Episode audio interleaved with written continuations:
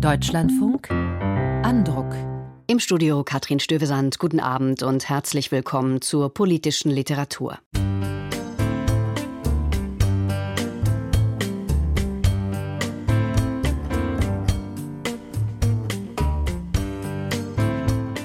Der russische Angriffskrieg auf die Ukraine. In seiner dritten, intensivsten Phase dauert er nun schon ein Jahr. Wir blicken mit dem Buch des Journalisten Michael Thumann auf die Motive Russlands. Revanche lautet der Titel und meint die Antwort auf vermeintliche Bedrohungen und Kränkungen durch den Westen. Und im Gespräch mit der Osteuropa-Expertin Gwendolyn Sasse schauen wir auf die Ukraine und auf die Perspektiven für ein Nach diesem Krieg, wann immer das sein wird. Wir befassen uns mit dem Krieg in Syrien. Anhand eines Entführungsfalls verdeutlicht der US-Schweizer Autor Daniel Levin die Strukturen dieses ebenfalls weiterhin schwelenden Krieges. Der zweite Schwerpunkt der Sendung liegt auf dem Jahr 1943. Wir besprechen das Buch des Historikers Peter Longerich über die Sportpalastrede von Josef Goebbels im Februar vor 80 Jahren. Und es geht um das Buch Schattenzeit. Deutschland 1943. Alltag und Abgründe von Oliver Hilmes.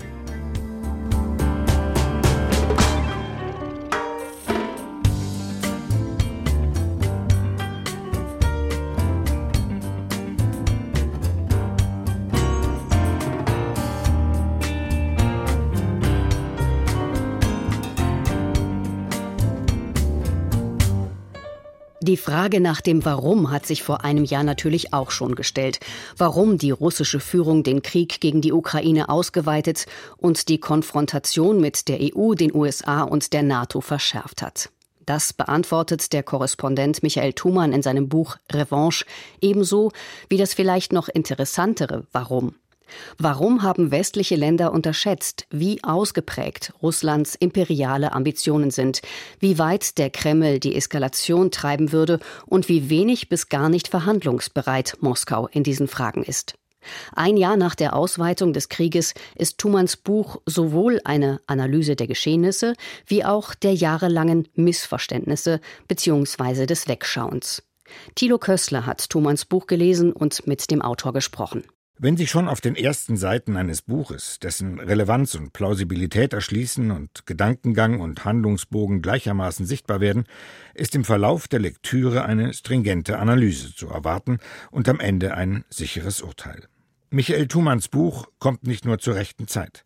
Es beantwortet in all den Ungewissheiten dieses russischen Krieges gegen die Ukraine auch ganz wesentliche Fragen einer zunehmend besorgten Öffentlichkeit. Zunächst, warum führt Putin diesen Krieg? Was ist sein Motiv? Revanche lautet der Titel von Thumanns Buch, und das ist auch die These, die ihm als Klammer für 287 Seiten dient, brillant geschrieben und stets schlüssig argumentiert.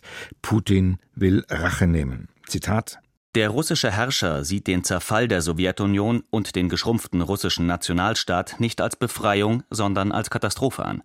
Putin sind auf Revanche für die vergangenen drei Jahrzehnte die er auch als persönliche Kränkung erlebt. Der Westen, die USA und ihr militärischer Arm, die NATO, hätten Glasnost und Perestroika dazu genutzt, um das sowjetische Imperium zu zerschlagen. Diesen Schock hat er und haben diese Leute nie überwunden. Und es ist ein Schock, den sie dem Westen anlassen, insbesondere Amerika. Obwohl das völlig ahistorisch ist, denn die Sowjetunion ist implodiert und wurde nicht von außen zerbrochen. Aus seinem Motiv wird aber noch keine Begründung für diesen Überfall auf die Ukraine, für diesen Angriffskrieg ohne jeden nachvollziehbaren politischen oder militärischen Anlass. Thumann seziert Putins Kriegsnarrativ als Aneinanderreihung historisch unhaltbarer Behauptungen. Die Ukraine sei kein souveräner Staat, sondern nur eine geografische Variation Russlands. In der Ukraine hätten Nazis und Faschisten einen Genozid an Russen begangen, und der Westen habe Russland nach der Wiedervereinigung Deutschlands betrogen und sein Versprechen gebrochen, die NATO nicht in Richtung Osten zu erweitern. Nichts von alledem sei wahr, schreibt Thumann. Der Westen wollte beim Zerfall des Warschauer Paktes keine NATO-Osterweiterung. Aber warum geschah sie trotzdem? Der Anstoß dazu kam von außen durch den Druck der Mitteleuropäer und die unruhige Entwicklung Osteuropas. Die Faktenlage hinter dem Narrativ der angeblich aggressiven Ausdehnungspolitik der NATO ist das eine. Etwas anderes ist der fruchtbare Boden, auf den Putins These auch in Deutschland fiel. Zitat Erstaunlich, dass solche offensichtlich eingebildeten Bedrohungen auch in Deutschland vielen Politikern und Publizisten einleuchteten, zumindest in Teilen. Hier nennt Thumann Ross und Reiter. Er zieht insbesondere die Sozialdemokraten zur Verantwortung, die sich in der Tradition der Ostpolitik Willy Brandt sahen, aber die Augen vor Putins Neoimperialismus verschlossen, sich vereinnahmen ließen und so auf einen deutsch-russischen Irrweg gerieten. Der Kern des Vorwurfs ist, dass man eigentlich 20 Jahre lang an dem Charakter des putinschen Regimes vorbeigesehen hat. Den dramatischen Höhepunkt dieser Fehleinschätzungen nebst partieller politischer Erblindung sieht Thumann in den Irrungen und Wirrungen der Nord Stream Pipeline. Er deutet sie als Symbol für die deutsche Abhängigkeit von Russland und schildert die Wirkungsgeschichte als diplomatischen Albtraum. Nord Stream 2 verschlechterte das angespannte Verhältnis zwischen Deutschland und Polen stellte Berlin in der EU an den Pranger, versetzte die USA in Rage und brachte Kanzlerin Angela Merkel in die Bredouille. Der dramatische Nebeneffekt dieser Russland mehr noch Putin-freundlichen Strategie war, dass geradezu systematisch übersehen wurde, dass Russland in einen autoritären Staat abdriftete und unter Putin imperiale Ambitionen auslebt. Putins Überfall auf die Ukraine ist ein Krieg, der schon 2014 mit der Krim-Annexion begann. Sie hätten nur hinsehen und hinhören müssen. Die Illusionen westlicher Politiker und Geschäftsleute haben Wladimir Putin geholfen, die Welt heute derart zu bedrohen. So wurden im Westen, namentlich in Deutschland, zwar die Einzelschritte Putins auf dem Weg zu einer Radikalisierung im Zeichen des Nationalismus vermerkt, nicht aber die politische Summe antizipiert, die heute als Putins Machtfülle unterm Strich steht. Russland ist eine lupenreine Diktatur und das bedrohlichste Regime der Welt, bilanziert Thumann im Untertitel seines Buches. Es ist eine Diktatur auch mit zunehmend totalitären Zügen, wie ich glaube, wo man eben wirklich versucht, in das Hirn der Russinnen und Russen zu greifen, sie zu steuern, jede Art von abweichenden Meinungen radikal zu unterdrücken. Der Krieg, das macht Thumann immer wieder klar, richtet sich nicht allein gegen die Ukraine. Der hybride Krieg richtet sich in erster Linie gegen uns. Putin will die liberale Demokratie beerdigen. Er greift den Lebensstil Europas an, seine Sicherheit und seine wirtschaftlichen Lebensgrundlagen. Putins Einsatz für seinen imperialen Ehrgeiz ist unermesslich hoch, gemessen am Blutzoll und am Schaden, den er der Ukraine und am Ende auch Russland zufügt. Doch niemand weiß, wie weit Putin wirklich zu gehen bereit ist. Thumann vermag ein Szenario nicht auszuschließen, in dem Putin doch noch zu taktischen Atomwaffen greift. Wenn es zu einer Bedrohung seiner unmittelbaren Macht in Moskau kommt, wenn er dort in Moskau in die Ecke gedrängt wird, nicht in der Ukraine, und wenn er dort die Macht zu verlieren drohte, dass er dann dieses Mittel anwendet, um sich zu Hause Respekt zu verschaffen und um zu sagen, ich kann das, und Russland ist mächtig mit mir an der Spitze, und dass er dann zum Beispiel in der Ukraine eine nukleare Gefechtsfeldwaffe zünden könnte. Doch was ist der Preis für diesen Einsatz? Thumann sieht Putins Russland auf Dauer als ein international isoliertes Land, das mit diesem Krieg gesellschaftlich, politisch, technologisch und wirtschaftlich den Anschluss an Europa verlieren wird. Es wird ein ausgeplündertes Russland sein. Es wird ein Russland sein, das in seiner Entwicklung vielfältig zurückbleiben wird. Und insoweit haben wir es hier mit einer präzedenzlosen Isolation Russlands in Europa zu tun. Thumann glaubt zwar, dass dieser russische Krieg in der Ukraine der letzte Krieg unter Putin sein wird. Doch hat auch er keine Antwort auf die Frage, wie lange er dauern und was auf Putin folgen wird. Jedenfalls keine Entwicklung in Richtung Demokratie, sagt er im Interview. Ich könnte mir vorstellen, dass es dann zu einer Verlängerung eines autoritären Regimes in anderem Gewand mit anderer Führung kommt, aber nicht zwingend zum kompletten Abbau des totalitären Regimes. Der langjährige Moskau-Korrespondent der Zeit, Michael Thumann, hat ein wichtiges Buch geschrieben. Es wendet sich an alle, die sich auf solide Fakten stützen und sich Hintergründe erschließen wollen.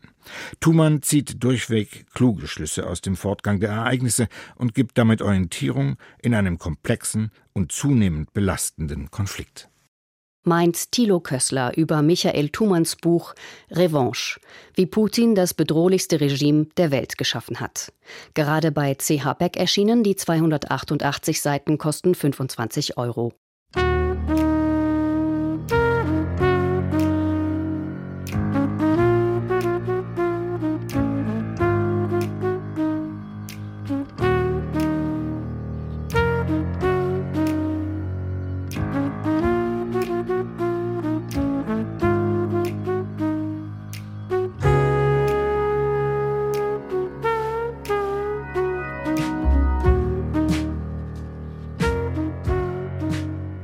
Als Russland seinen Krieg gegen die Ukraine vor einem Jahr ausgeweitet hat, war nicht nur Moskau überrascht davon, wie gut und einig die Gegenwehr der ukrainischen Armee und Bevölkerung funktionierte. Schließlich ist das Land dem großen Nachbarn militärisch haushoch unterlegen. Nicht nur in diesem Punkt entlarvt Gwendolyn Sasse in ihrem Buch über den Krieg gegen die Ukraine einige blinde Stellen oder falsche Bilder des Westens in Bezug auf die Ukraine. Sasse ist Direktorin des Zentrums für Osteuropa und internationale Studien in Berlin und sie bezieht in ihre Ausführungen auch soziologische Forschungen mit ein, wodurch es ihr gelingt, auch ein Jahr nach Beginn der dritten Kriegsphase noch so einiges gerade zu rücken. Ich konnte vor der Sendung mit Gwendolyn Sasse sprechen und habe sie zunächst gefragt, was ihrer Ansicht nach der größte Irrtum über die Ukraine ist, dem wir Westeuropäer aufgesessen sind. Ein Irrtum, wenn man das so nennen kann, ist zunächst einmal, dass wir die Ukraine aus westlicher Perspektive viel zu wenig gesehen haben. Dass also diese Vorstellung von einem post-sowjetischen oder auch osteuropäischen Raum keinen Platz gelassen hat, häufig in der, sogar in der wissenschaftlichen, aber auch in der öffentlichen Diskussion für einzelne Länder wie die Ukraine. Und weil wir dann genau auf die Ukraine schauen, ist auf jeden Fall übersehen worden, manchmal vielleicht auch bewusst übersehen worden, dass ethnische und sprachliche Unterschiede und Diversität, die es in der Ukraine gibt, nicht in Frage stellen, dass die Bevölkerung hinter dem ukrainischen Staat und einem Verständnis von ukrainischer Staatsbürgerschaft steht.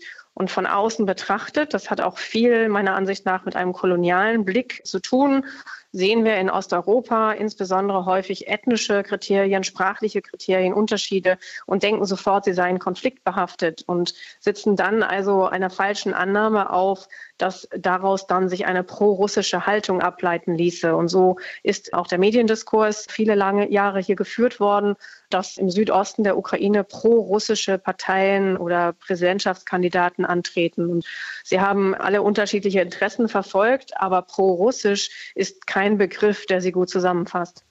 Ja, Sie schreiben ja, es gibt eine stabile ukrainische Identität und die Gesellschaft sei nicht so gespalten, wie wir sie im Westen oft gedacht oder thematisiert haben.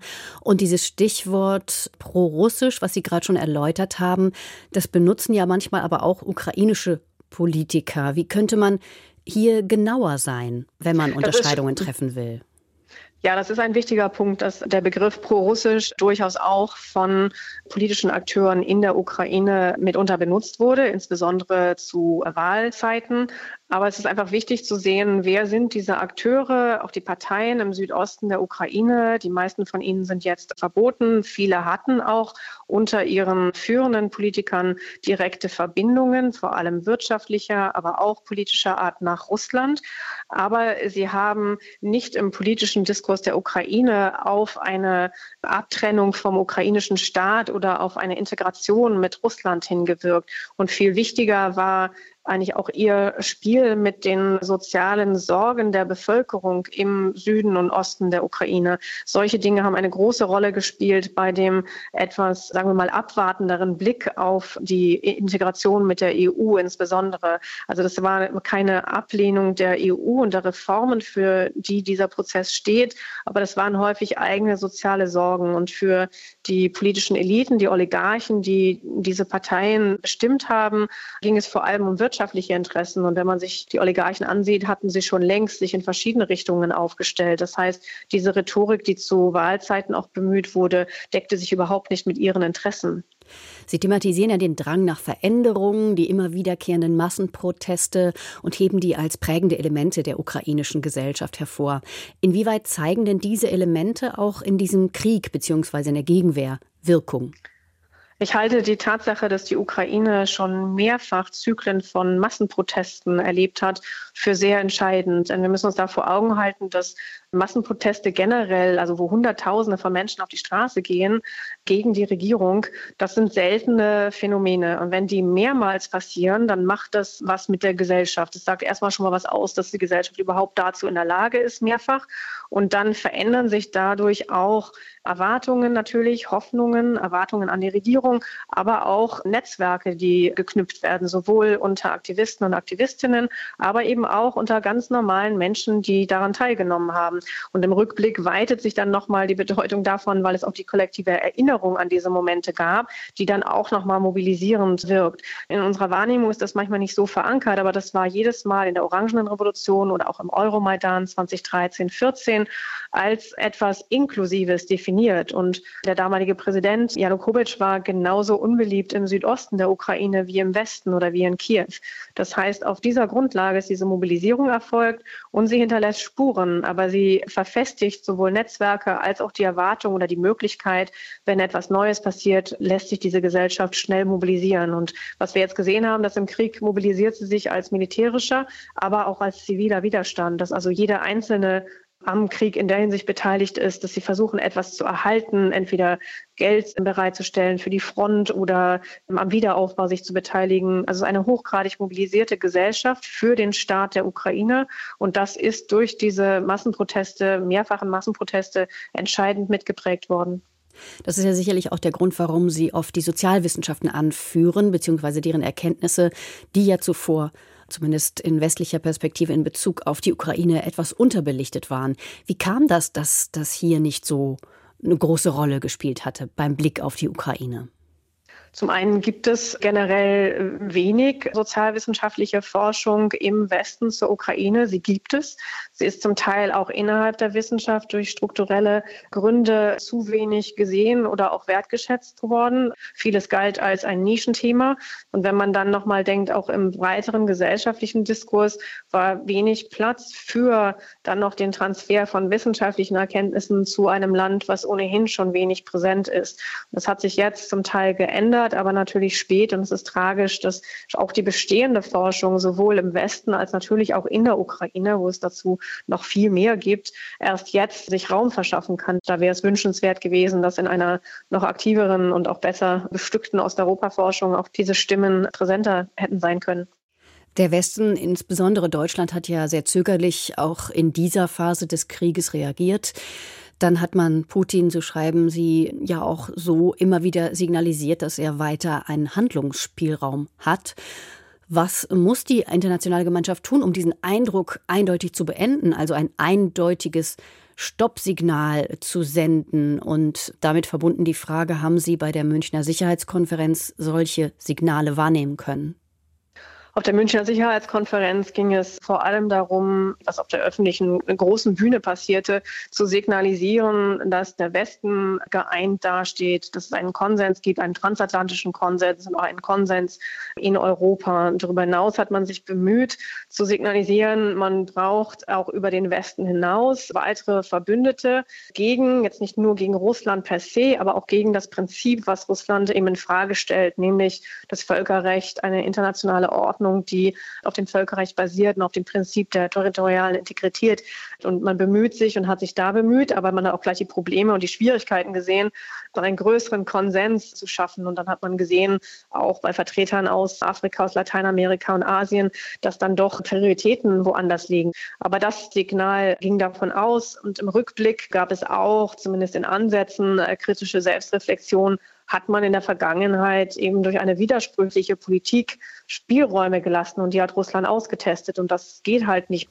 Das heißt, hat die internationale Gemeinschaft aus diesem Krieg etwas gelernt über den Umgang mit autoritären Systemen?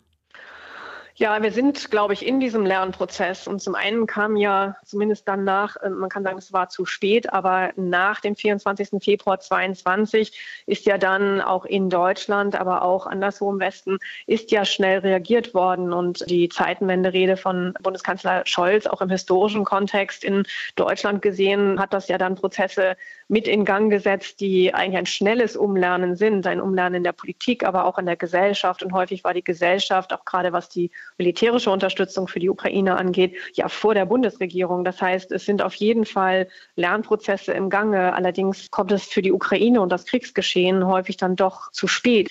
Und in welcher Konsequenz wirklich umgedacht wird und ob es auch gelingt, ob es westlichen Gesellschaften und ihrer Politik gelingt, die Unterstützung für die Ukraine militärisch und finanziell auch über einen längeren Zeitraum, der sich ja abzeichnet, zu erhalten, das ist nicht klar. Also in München hat man klar versucht, das Signal zu senden, aber ich habe es dann auch so gelesen, wenn man sich so bemüht, die Einheit zu demonstrieren, steckt dahinter trotzdem auch die Sorge darüber, dass das natürlich auch, auch fragil sein kann.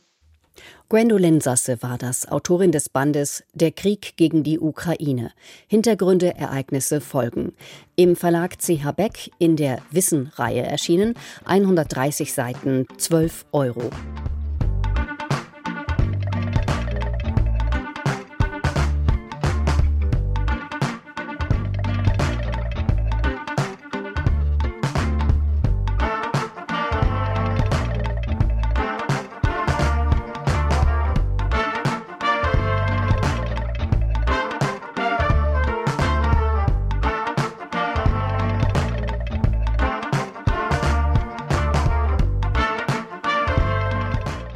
Syrien ist nach Jahren des Krieges ein zersplittertes Land. Das bekommen gerade die vom Erdbeben betroffenen Gebiete zu spüren. Das Assad-Regime drosselt die Hilfen aus dem Ausland für die Regionen, die von Rebellen kontrolliert werden. Ein Konflikt, der über die Jahre schon mal aus dem Fokus der Weltöffentlichkeit verschwindet. Und was, wo passiert und gegen wen, lässt sich oft nur schwer nachvollziehen, geschweige denn belegen. Wie verworren die Lage in diesem Krieg ist, beleuchtet das Buch, das wir Ihnen jetzt vorstellen. Der US-Schweizer Autor Daniel Levin hat das Schicksal eines jungen Europäers verfolgt, der in Syrien verschwand. Über diese Suche nach einem Vermissten führt Levin seine Leserinnen und Leser tief ins Innere des Krieges. Peter Carstens mit den Einzelheiten. Der New Yorker Rechtsanwalt Daniel Levin erzählt in seinem Buch von seiner Suche nach einem jungen Idealisten aus Europa, der 2014 nach Syrien aufbrach um dort zu helfen und spurlos verschwand. So wie andere westliche Journalisten, Entwicklungshelfer oder Mitarbeiter internationaler Organisationen, die zu Geiseln, Tauschobjekten und schließlich Opfern im Krieg aller gegen alle wurden. Levin schreibt, das Verschwinden des Mannes im Mittelpunkt des Berichts wurde von den Medien nicht aufgegriffen. Zunächst wurde es nicht einmal bemerkt, und nachdem man es entdeckt hatte, wurde es von allen ignoriert, die in der Lage gewesen wären zu helfen. Es ist eine Geschichte über Verlust und Trauer, über Gewalt und Tod, über unsagbare Grausamkeit und Gier. Tägliches Brot in Syriens verheerendem Krieg. Der amerikanisch-schweizerische Autor, Sohn eines Diplomaten, wuchs im Mittleren Osten und in Afrika auf. Er studierte in Zürich und in New York. Als ihn eines Tages ein Bekannter aus Paris um Hilfe bittet, macht er sich auf die Suche nach dem jungen Paul Blocher. Der war gemeinsam mit einem kurdischen Helfer Tage zuvor im türkisch-syrischen Grenzgebiet verschollen. Lebt Blocher noch? Wurde er gekidnappt? Und falls ja, von welcher der vielen einander bekriegenden Gruppen? Vor allem, was wäre der Preis für seine Freilassung? Levin, erfahren in solchen Fällen, weiß um die geringen Erfolgsaussichten seiner Mission. Aber er beginnt die Suche und erzählt davon acht Jahre später in seinem Buch. Es will weder Reportage noch Agentenroman oder Sachbuch sein, es hat aber von allem etwas. Doch warum sollte ein jüdischer Anwalt mit schweizerischer Familie hilfreich sein, in Syrien einen Vermissten zu finden? Er habe sich vor Jahren mit einer Stiftung darum bemüht, die verfeindeten Bürgerkriegsgruppen ins Gespräch zu bringen, erläutert Levin. Und er fährt fort. Etwas an meiner Rolle war unverfänglich und harmlos genug, dass sie mir vertrauten und mir Zugang zu Bereichen gewährten, der anderen verwehrt bleiben mochte. Ich war weder neugierig wie ein Journalist, noch moralisierend wie ein Diplomat oder bevormundend wie ein Gesandter der UNO oder der EU und ganz gewiss nicht bedrohlich wie ein ausländischer Agent. Die Abwesenheit dieser disqualifizierenden Züge war es, nicht irgendwelche besonderen Fähigkeiten, die mir einige Türen zu außergewöhnlichen Menschen geöffnet hatte. Menschen, die es gewöhnlich vorzogen, im Verborgenen zu bleiben. Und die selbst andere kennen, die noch tiefer im Verborgenen bleiben. Arabische Makler und Mittler, Torwächter der Mächtigen. Levin, der offenkundig doch besondere Fähigkeiten besitzt, sucht und findet jemanden, der jemanden kennen könnte, der ihm helfen kann, und nennt das die klassische levantinische Methode. Es beginnt eine atemlose Reise durch den Mittleren Osten, die für Levin in Istanbul ihren Ausgang nimmt, wo er einen saudischen Freund trifft. Der vermittelt ihn an einen Scheich im Libanon, eine Art örtlicher Warlord und Philosoph. Levin sammelt dort Informationen und seines kleine Splitter. Allmählich kommt er voran. Sein Buch, über längere Passagen in Dialogform geschrieben, handelt von Menschen, die Gefallen gewähren, um später Gegendienste einzulösen. Der zypriotische Erzbischof Makarios, eine charismatische Figur der 60er Jahre, kommt dabei ebenso vor wie iranische Revolutionswächter, Drogenbarone in Beirut, Mädchenhändler in Dubai oder die wütende syrische Ehefrau eines grausamen Kriegsprofiteurs. Bei all den Khalids, Jamils und Mikes, die Levin während der Tage seiner rasanten Schilderungen in Bars, an Hotelpools oder einem Fastfood-Stand in Beirut trifft, spielen Geschäftsinteressen eine Rolle, dazu Geltungssucht und kriminelle Machenschaften. Der junge Paul Blocher bleibt vorläufig verschwunden, aber Levin findet eine Spur, die ihn und die Leser ins Herz des Syrien-Konflikts führt. Der dreht sich neben Machtinteressen vor allem ums Geld. Alles wird getauscht. Drogen, Mädchen, Waffen, Gefangene. Alles. Sogar Heizöl oder Diesel. Und alle handeln mit allen. Mit einem Mal gibt es keine Feinde mehr, nur noch Geschäftspartner mit einem gemeinsamen Ziel. Geld zu machen. Einer, der dabei virtuos mitspielt, ist der syrische Gangster Anas, ein serieller Vergewaltiger und Totschläger. Ihm muss sich Levin nähern, wenn er herausfinden will, was tatsächlich passiert ist. Er trifft Anas in Dubai in einem Hotel am Flughafen. Es dient nebenbei als Bazar für minderjährige Mädchen aus Syrien, die dann in Dubai versklavt und vergewaltigt werden. Annas Hauptsache sind Drogen, vor allem das synthetische Kaptagon. Die Droge Kaptagon war der Treibstoff des Krieges in Syrien. Diese kleinen weißen Pillen mit einem enormen Suchtpotenzial generierten auf allen Seiten des Konflikts das Geld, um Waffen zu kaufen und Milizen auszurüsten. Syrien hat sich in ein gigantisches Produktionslabor für das üble Amphetamin verwandelt, das eines der lukrativsten Exportgüter des Landes geworden war. Und offenbar schluckten auch die Krieger in Syrien diese Pillen wie verrückt, die sie in ein Stadium fiebriger Aggression versetzten und ihnen die Angst nahmen. Weil weder Geld noch Drohungen Annas seine Informationen über das Schicksal des Verschwundenen entlocken würden, probiert es Levin mit einer anderen, hocheffektiven Waffe, der Schmeichelei. Ob sie wirkt, kann hier nicht verraten werden, denn das Buch ist ja doch ein wenig Reality-Krimi. Wer Daniel Levins 20 Tage aber als Einblick in Verbrechen und Geschäfte hinter den Kulissen begreift, der wird darin viele, teils verstörende Erkenntnisse über den Krieg in Syrien finden, der bis heute kein Ende gefunden hat, auch wegen Russlands Militärhilfe für den Diktator Assad. Peter Carstens besprach Daniel Levin 20 Tage die atemlose Jagd nach einer vermissten Person im Nahen Osten. Übersetzt von Milena Adam im Verlag Elster und Salis erschienen. Umfang 304 Seiten, 25 Euro.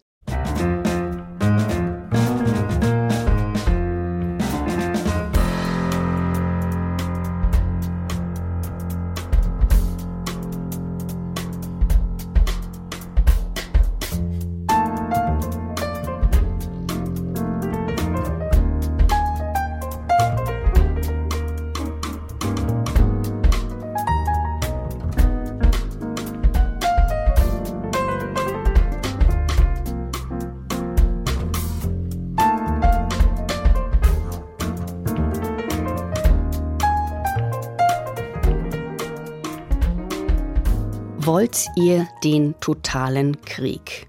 Dieser Satz von Josef Goebbels ist wohl den meisten präsent, wenn das Stichwort Sportpalastrede fällt. Diesen Ort, den Berliner Sportpalast, nutzten die Nationalsozialisten bereits vor der Machtübernahme 1933 für ihre Kundgebungen.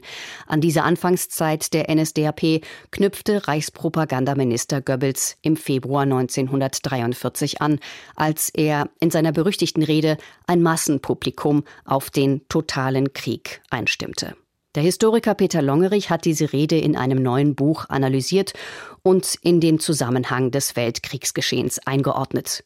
Wolfgang Stehnke stellt es vor. Berlin, 18. Februar 1943. Sportpalast. Ich frage euch, seid ihr entschlossen, dem Führer in der Erkämpfung des Sieges durch dick und dünn und unter Aufnahme auch der schwersten persönlichen Belastungen zu folgen. Das Frage-Antwort-Ritual, mit dem Reichspropagandaminister Josef Goebbels das Publikum zu immer lauterem Beifall aufstachelte, ist in die Geschichte eingegangen. Zehnmal appellierte Goebbels an die 14.000-köpfige Menge, zehnmal erhielt er begeisterte Zustimmung. brutalen Krieg.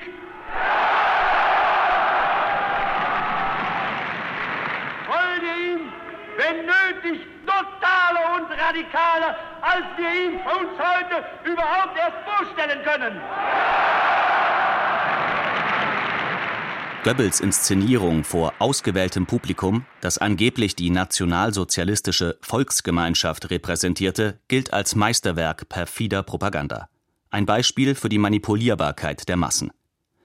Wie der Historiker Peter Longerich schreibt, liefert die Sportpalastrede ein beträchtliches Potenzial zur Mythenbildung.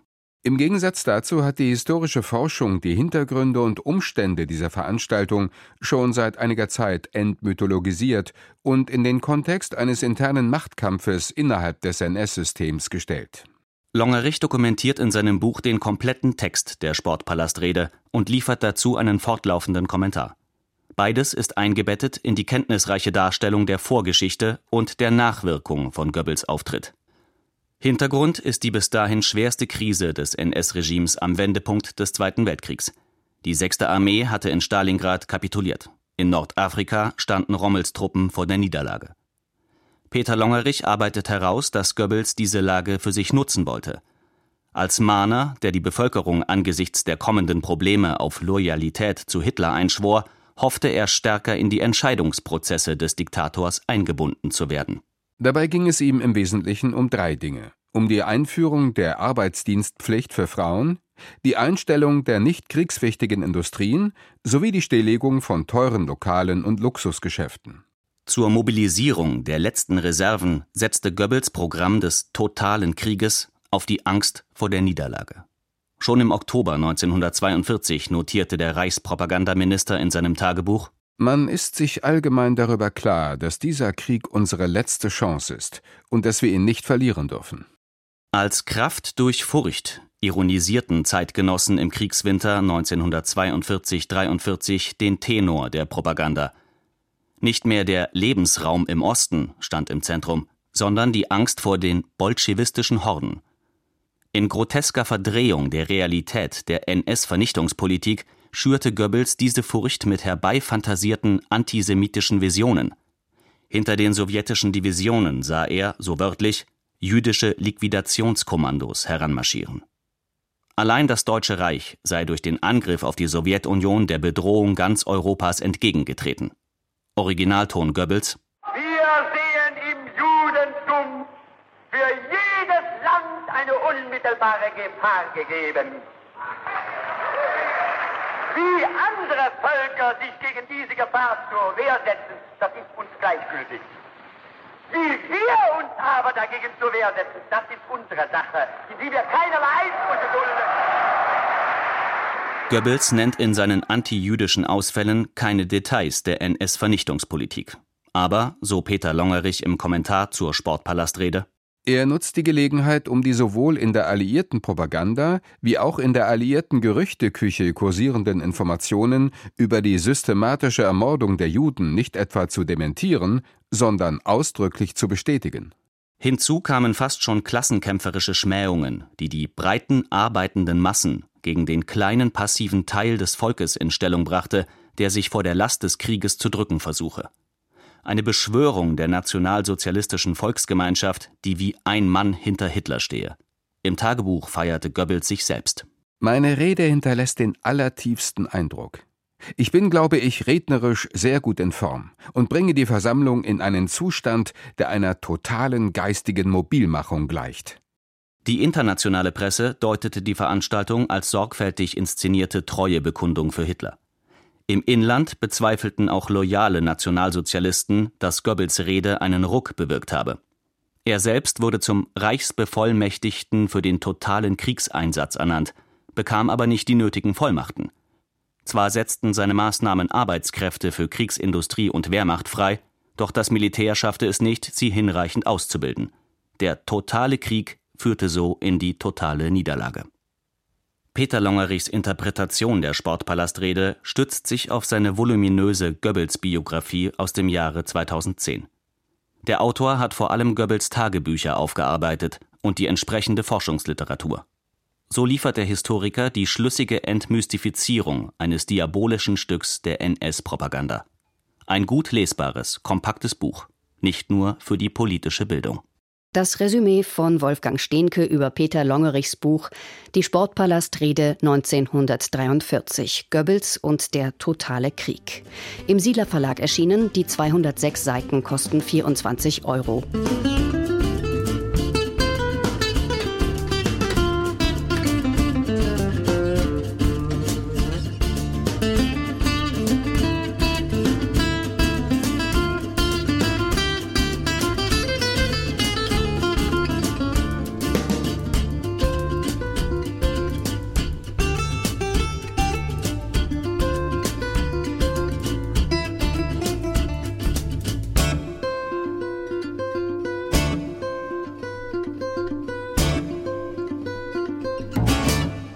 Wir bleiben im Jahr 1943.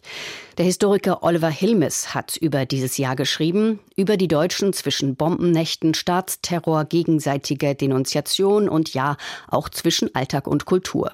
Und diese Gemengelage bildet er anhand des Schicksals einer Person ab.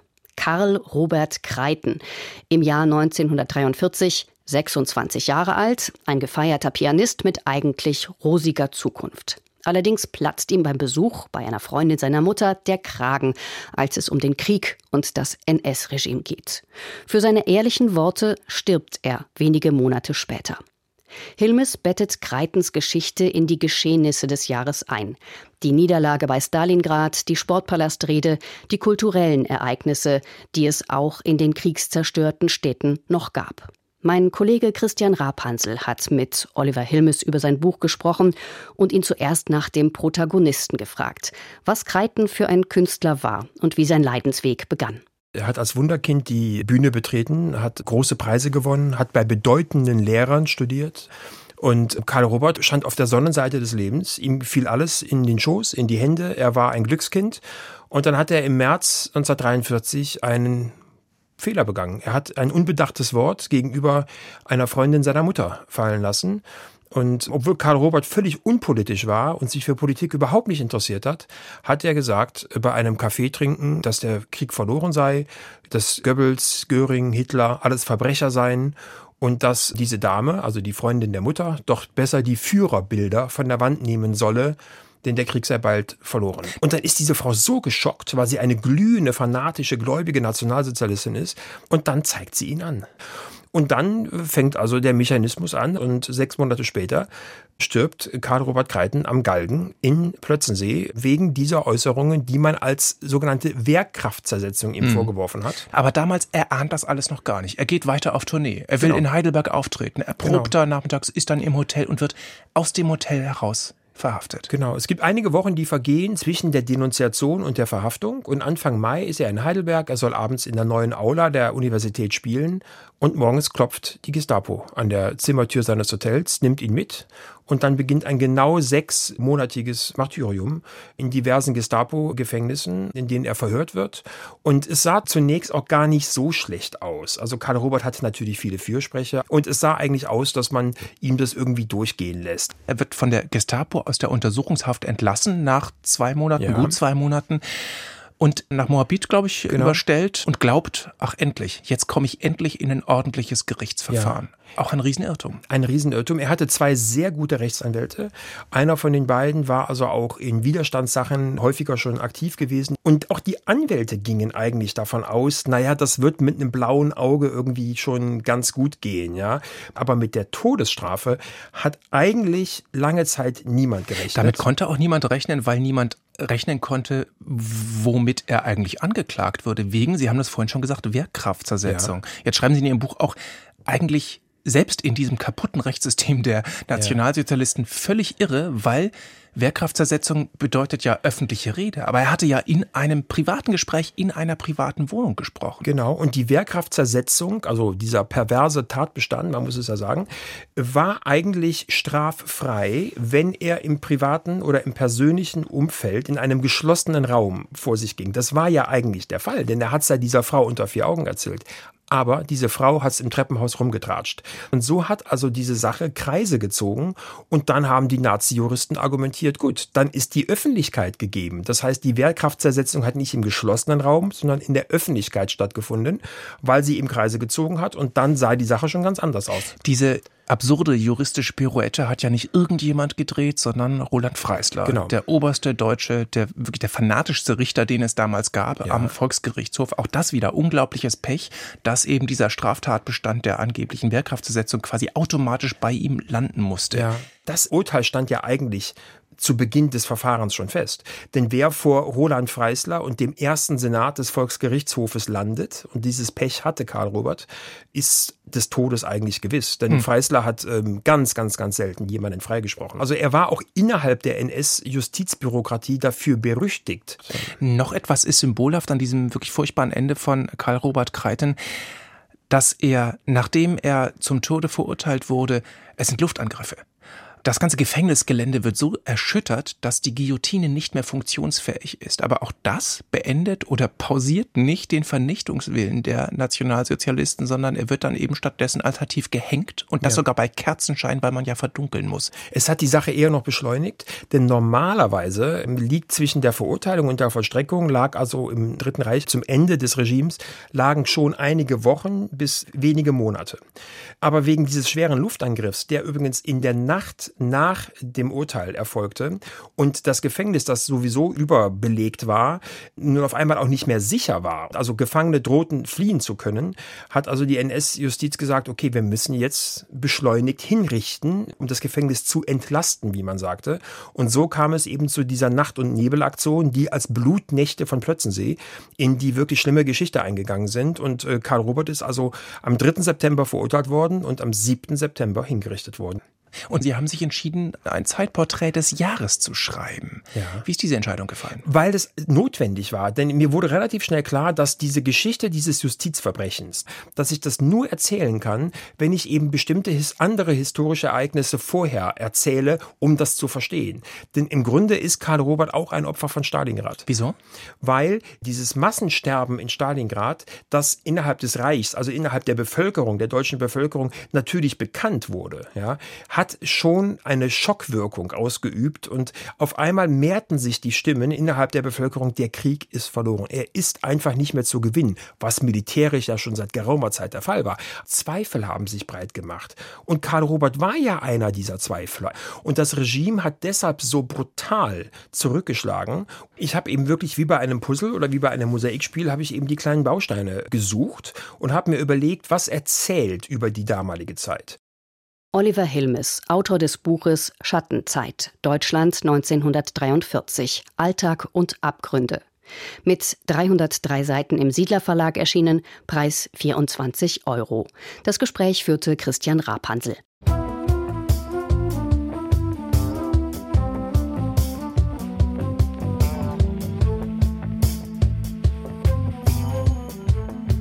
Andruck gibt es wieder am kommenden Montag. Dann geht es unter anderem um die Rolle hanseatischer Kaufleute beim deutschen Kolonialismus und um die Frage, ob der Osten eine westdeutsche Zuschreibung ist.